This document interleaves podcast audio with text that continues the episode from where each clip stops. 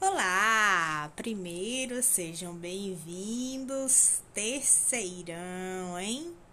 E nesse ano vamos construir muitas coisas, muitos conhecimentos.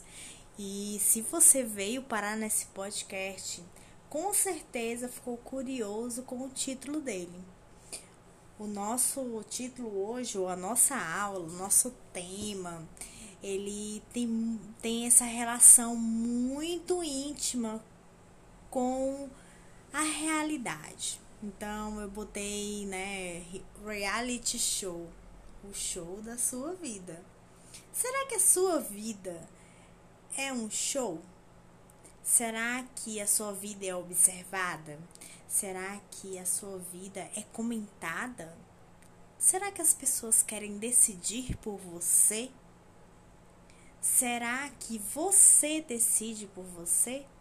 Será que você sabe o que vai fazer amanhã? Será que você se planeja? Será que você cuida da sua saúde? Será? Será? E será? A gente tem muita pergunta para fazer esse ano, viu? Ou melhor, muitas perguntas. E para começar, é, em torno de tudo isso que eu perguntei antes, né? O que que gira em torno disso? O que que faz você ser você, se a sua vida ser observada? O que, que faz você viver?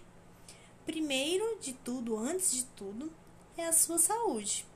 Porque se você não tiver saúde, você não tem forças para correr atrás dos seus sonhos, para ter vontades, para viver, né?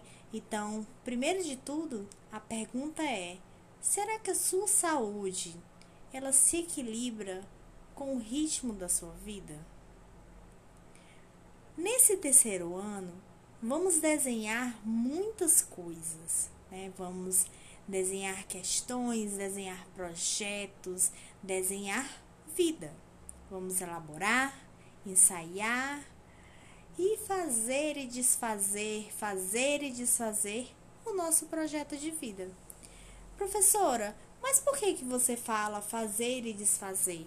Porque o projeto de vida, ele é uma constante construção. Então, se eu planejei algo, se eu projetei algo hoje, daqui a dois dias eu posso mudar. Essa é a parte legal da nossa vida, né? Quando a gente faz o projeto, podemos avaliar ao longo do processo, ao longo da caminhada. E em tudo isso, a gente pensa em qualidade de vida. Por que, que a gente projeta algo? Para ter uma qualidade, uma qualidade das nossas ações, né? Uma qualidade das, do nosso, dos nossos passos, das nossas decisões. Então, quando eu falo de projeto, eu falo de qualidade e eu falo de saúdes também. Saúde no plural. Porque os aspectos da nossa, da nossa saúde é, é, são de várias formas, são de várias áreas, né? Da nossa saúde, a gente precisa reconhecer, equilibrar contrabalancear e desenvolver em nós mesmos tanto aspectos da nossa mente, do nosso corpo, das nossas emoções, da nossa relação com o outro, com a família, com a comunidade.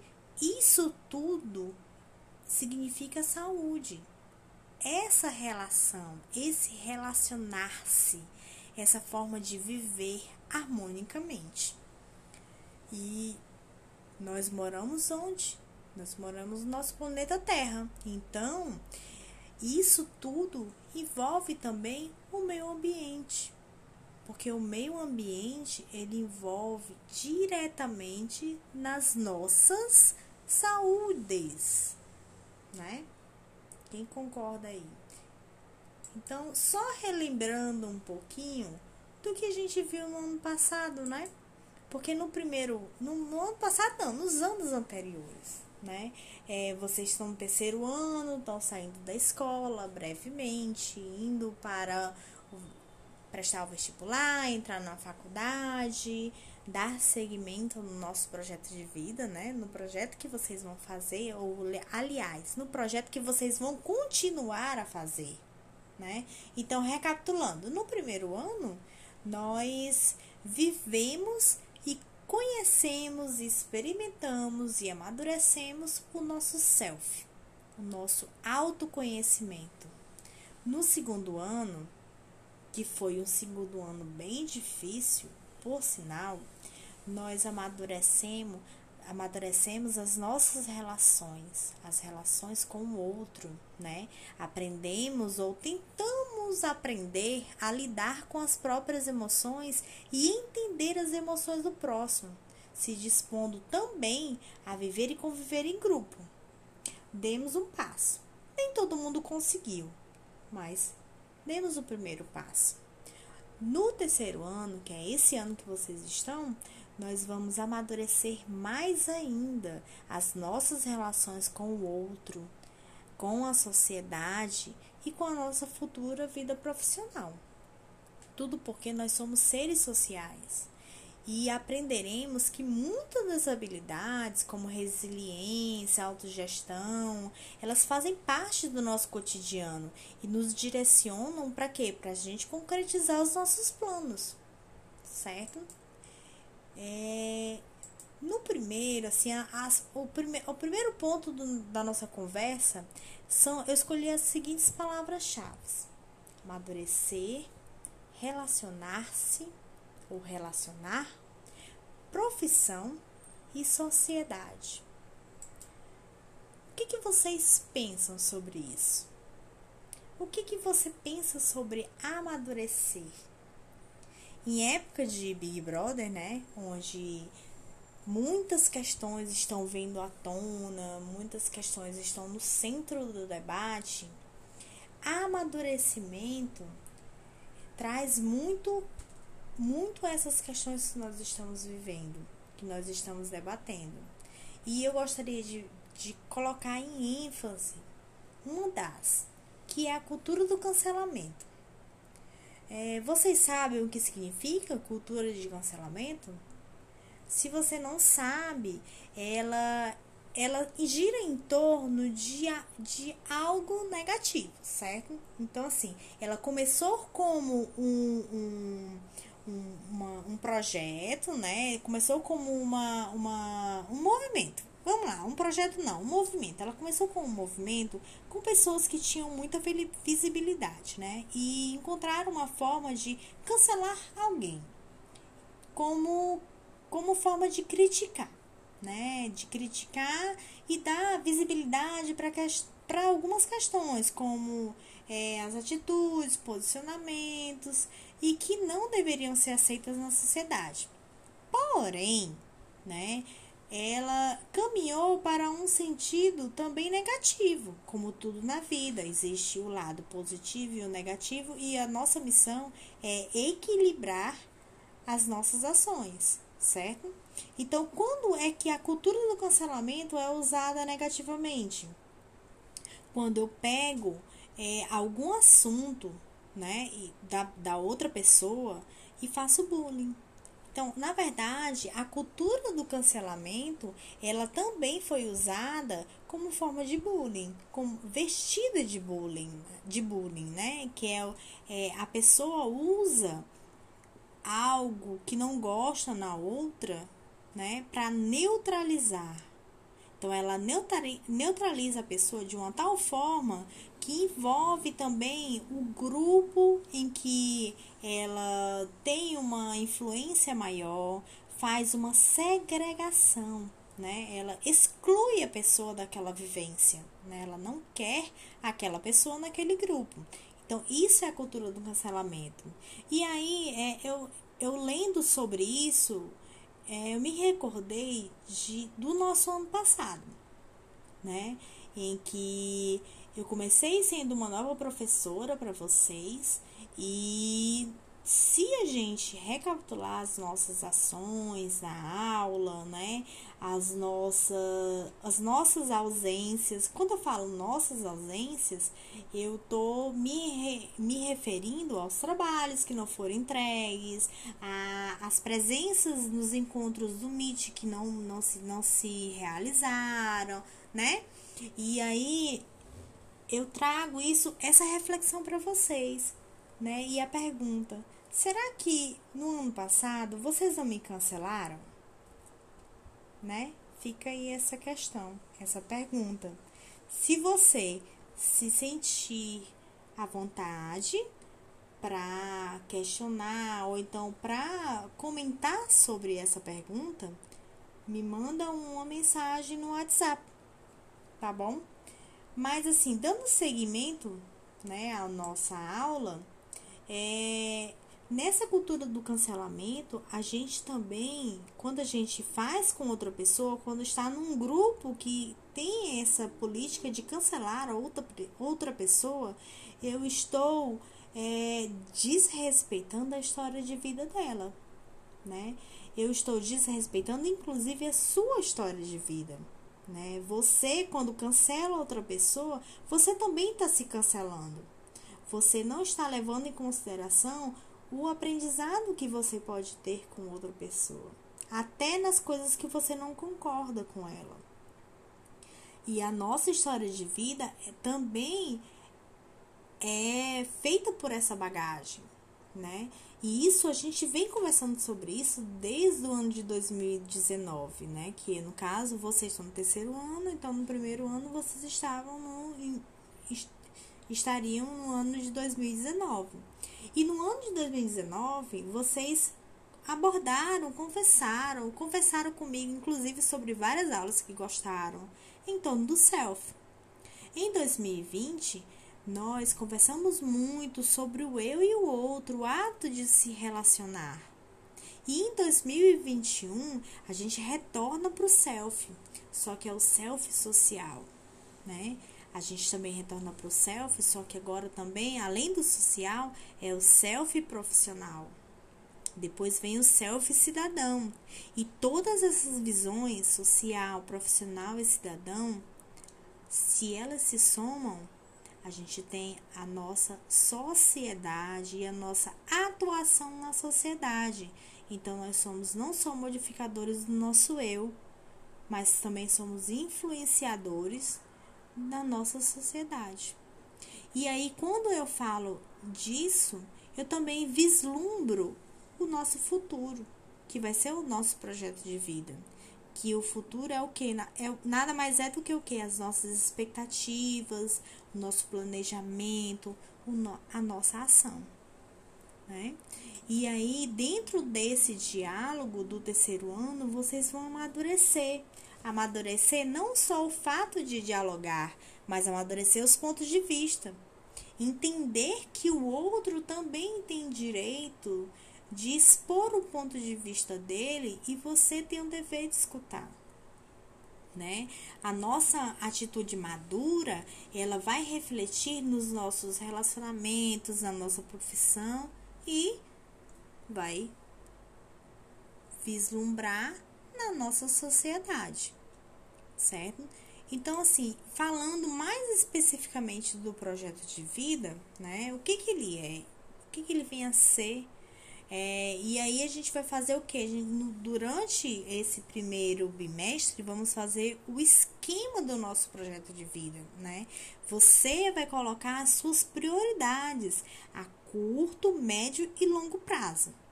Você, nesse projeto de vida, vai depositar suas expectativas no próprio destino. Vai se mover, vai mover as engrenagens para viver como você quer no futuro.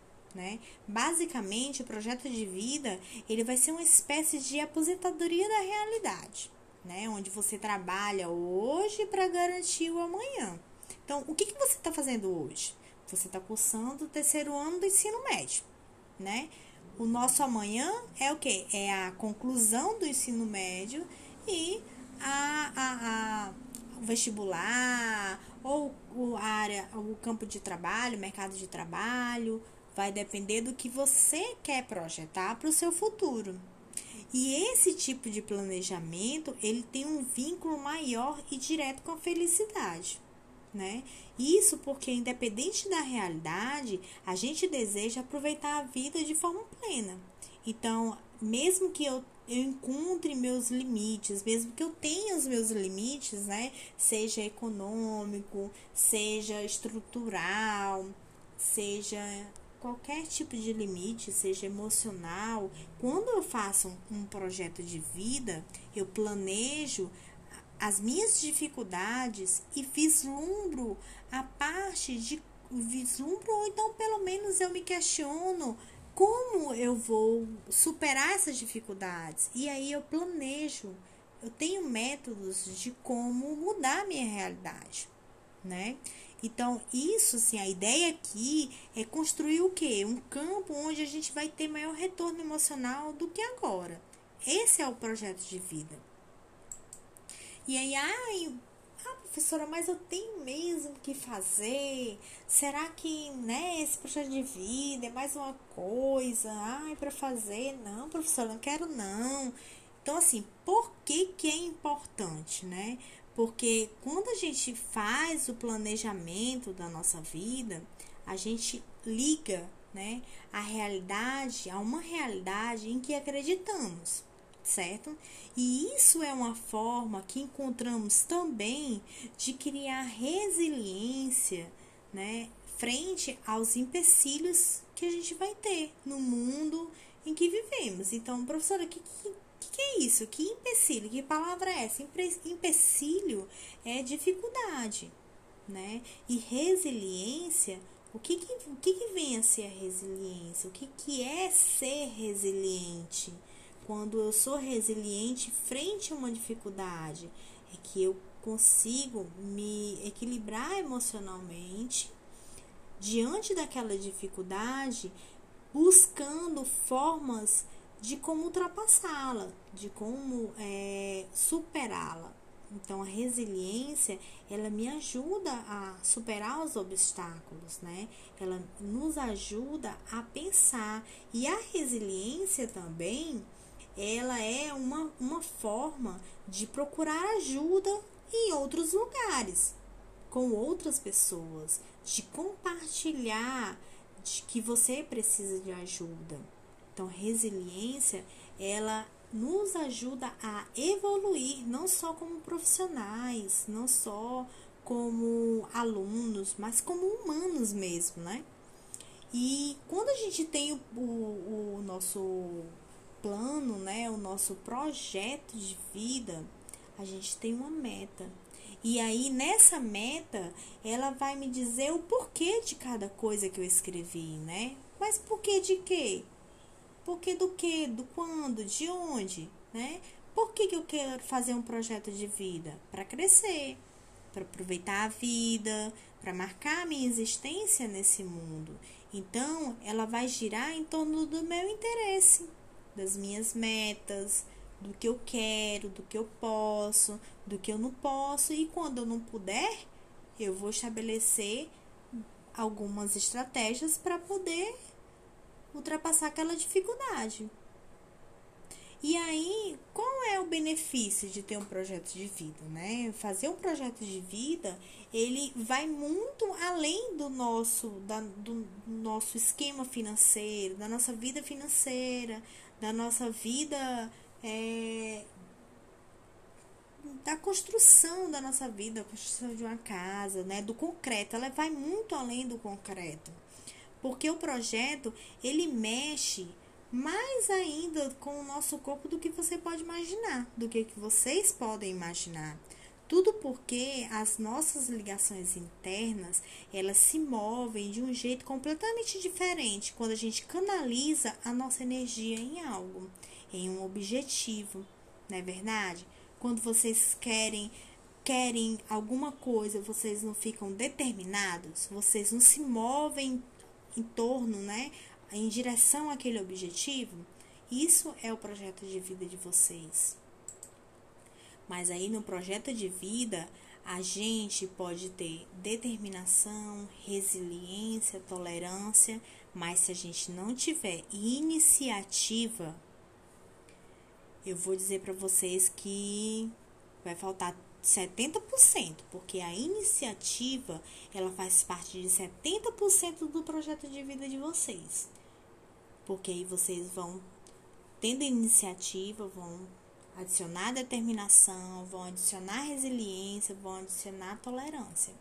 E aí quando eu falo de determinação, eu estou falando de das formas que a gente pode encontrar os caminhos mais viáveis, né? Ou que facilite a chegada até o que a gente quer, certo? É a nossa meta de vida, é o que a gente precisa, que a gente tem determinação mesmo, né? Como é que a gente vai fazer para evitar as distrações e focar no que a gente quer? Tipo, aponta para o céu e voa, né? Na resiliência, a gente vai fazer o seguinte: é, como é que eu posso explicar resiliência, né? Eu posso, por exemplo, eu tô em linha reta, tô numa viagem em linha reta, em linha, em linha reta, né? Mas aí no caminho eu vou ter o quê? Uma, uma, um buraco no chão, né? Eu vou ter um galho caído. O que, que eu vou fazer? Eu vou diminuir a velocidade, se der para contornar, eu contorno. Se não der, eu paro, observo, avalio e como eu posso resolver aquela situação. A resiliência, trocando em poucas palavras, é isso, né? A resiliência ela vai permitir a gente responder adequadamente a qualquer impacto. E com a resiliência, a gente também estimula a nossa tolerância, né? A tolerância nada mais é do que acreditar no que você quer, no que você pro projetou e ao mesmo tempo você você escutar de alguém que você não vai conseguir. Só que o que você escuta de outra pessoa diz muito mais sobre ela do que sobre você. Então, isso, inclusive, é uma máxima. Porque quando outra pessoa fala que você é desse jeito, você é daquele jeito, ela está falando muito mais sobre ela, da visão dela, do que de você. Então, quem movimenta os seus sonhos é você mesmo e mais ninguém. Essa é a nossa máxima, né? Então, assim, por onde é que eu vou começar, professora? Porque eu já me interessei, né? Eu quero fazer meu projeto de vida. Então, a primeira coisa que eu tenho que fazer é me avaliar né? Depois que eu me avalio, eu vou ver os meus objetivos, o que, que eu gosto, né? Quais são os meus interesses. E aí eu vou estipulando minhas metas. Depois eu visualizo o tempo, em quanto tempo eu quero realizar cada objetivo, né? E aí, quais são as ações que eu tenho que tomar para isso? Certo? Dentro de todo esse meu projeto de vida, né? Eu tenho que a minha rede de contatos, o meu network, professora. Lá vem a senhora com essas palavras difíceis, né? O que, que é network? É o que eu disse antes. É uma rede de pessoas que trocam informações e conhecimentos entre si. Então, você pode conhecer alguém que daqui a uns anos, alguns anos pode trabalhar numa grande empresa e esteja precisando de alguém com seu perfil. E aí ela lembra de você, porque ela te conhece, porque vocês nunca perderam contato. Vocês têm interesses em comum. Então, isso é network, isso é formar uma rede. E essa rede de network, ela é muito poderosa. Ela é mais poderosa ainda do que você pode imaginar. Então, pensem nisso, pensem nisso.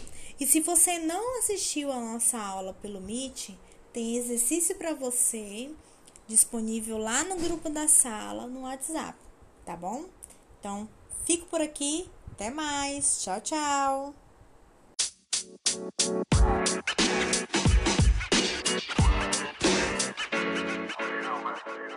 you know, man.